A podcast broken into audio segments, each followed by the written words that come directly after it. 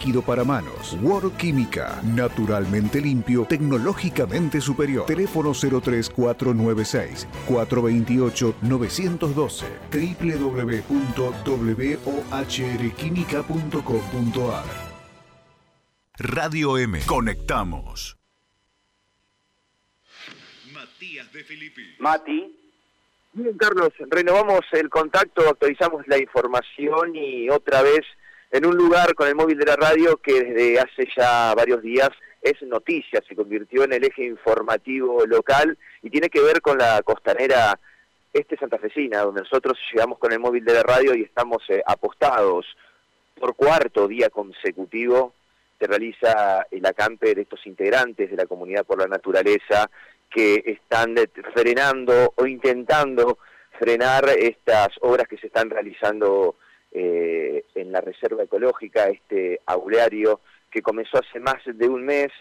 Bueno, estos manifestantes eh, que son eh, entre abogados, algunos eh, ambientalistas, otros mismos docentes de la UNL que se vieron indignados por el avance de estas obras en este reservorio. Bueno, a raíz de esta situación comenzaron, eh, recordarán, con algunas eh, protestas frente al ministerio y luego esas protestas se trasladaron a esta camp, este cordón humano como le llaman ellos, frente a la misma obra, impidiendo desde el día lunes que las mismas continúen, el ingreso de trabajadores y el movimiento de máquinas. Bueno, en ese contexto, aquí siguen en esta lucha, repetimos, integrantes de esta comunidad por la naturaleza que está compuesta, repito, por eh, diferentes sectores de la comunidad, de la asociación civil, como son eh, abogados o estudiantes o, o, mismas personas que se interesan por la naturaleza. Bueno, estamos con Pamela, Pamela, cuarto día de acampe en esta lucha que eh, es importante y que tienen todas las expectativas de, poder llevar adelante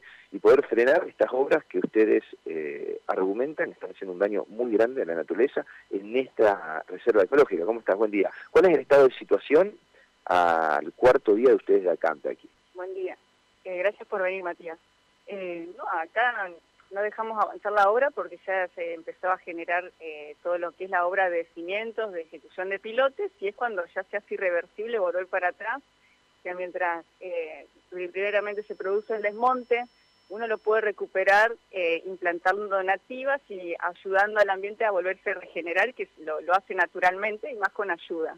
Pero una vez que ya ponemos cimiento y que ponemos hormigón, se hace cada vez más difícil retornar a ese ambiente natural. Por eso desde el lunes eh, estamos instalados acá porque ya, eh, ya se ve movimiento de hormigón, ya se ejecutaron tres pilotes y, la idea es, que frenarlo esto. Esto nosotros lo pedimos al Ministerio, eh, Ministerio de Ambiente y Cambio Climático, pedimos a ellos una medida preventiva que mientras terminan de analizar eh, la recategorización, se frene la obra porque esto sigue avanzando y se hace cada vez una bola de nieve imparable.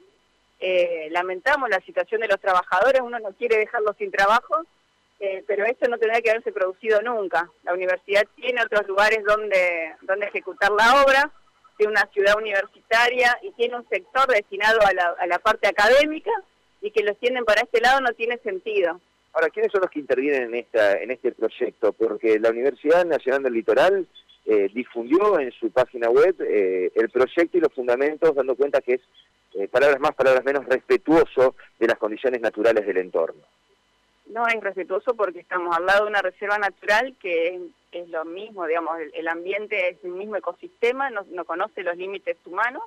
Dicen que el límite es el, camino de los cuis, pero esto era todo una misma reserva. Es más, ahí eh, de acá desapareció lo que se llamaba el sendero seco y un mirador que era refugio de murciélago. Eso no lo dice la universidad. Eso desapareció, no está más.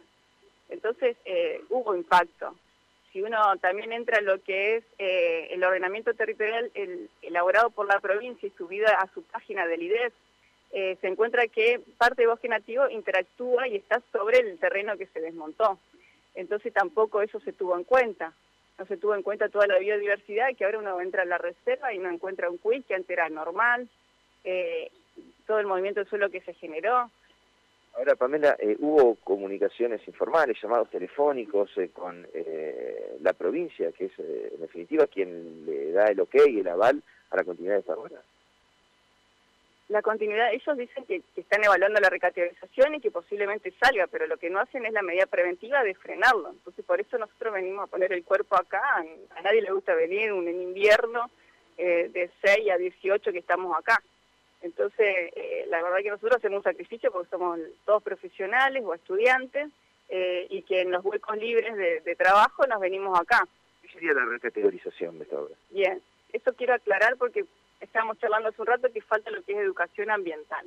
En la provincia de Santa Fe nosotros tenemos la ley 11717, que es la de medio ambiente, donde en su decreto reglamentario 101 dice que eh, se tienen que categorizar las obras o los emprendimientos en funcionamiento para evaluar eh, su, impacto ambiental. Para eso el primer paso es presentar lo que es una categorización ambiental. Pedir se completa un formulario en ese formulario se presenta en ambiente y ambiente te dice, depende de lo que vos presentás, si es categoría 1 de bajo o nulo impacto, o si es 2 o 3, ya necesita ahí un estudio de impacto ambiental.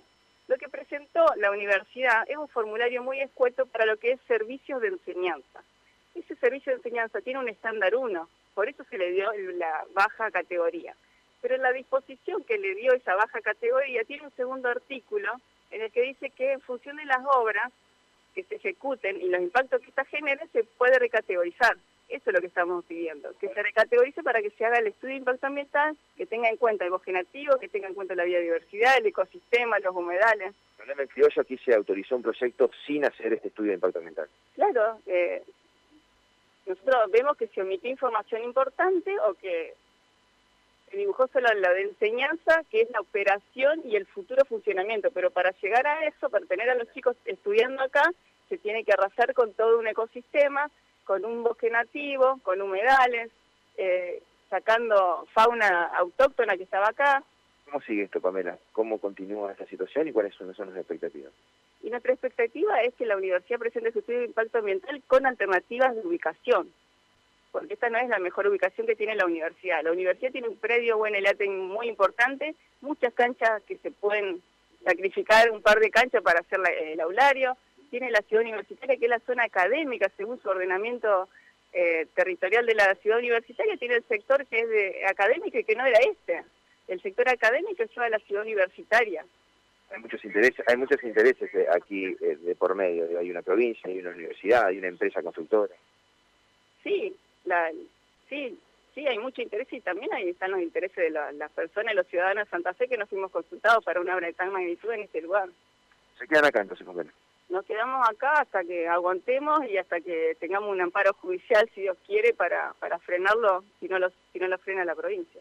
Muchas gracias. A vos.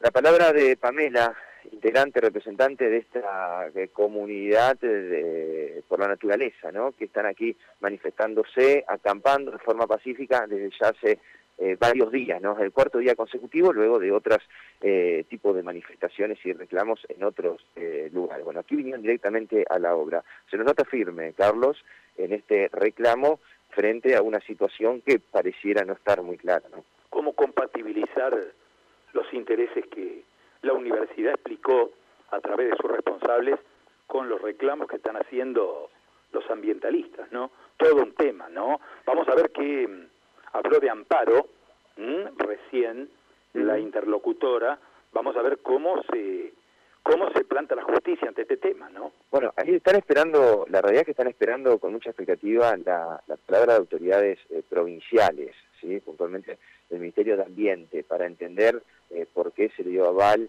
y vía libre eh, a esta obra. Escuchamos eh, a los manifestantes, escuchamos a referentes de la Universidad Nacional del Litoral, pero falta esta otra pata de, la cuestión de este conflicto que hoy ya lleva varios días y por eso te digo, se les nota firme a los acampantes, a los manifestantes, en su decisión y con intereses y deseos de, llegar a otras esferas, si esto no, tiene una respuesta positiva. Por eso se escuchó la palabra amparo recién. Muy bien. Gracias, Matías. ¿eh? Vamos a quedar en comunicación, chicos. Por supuesto. Chau, chau, Matías de Filipis, reportando a esta hora.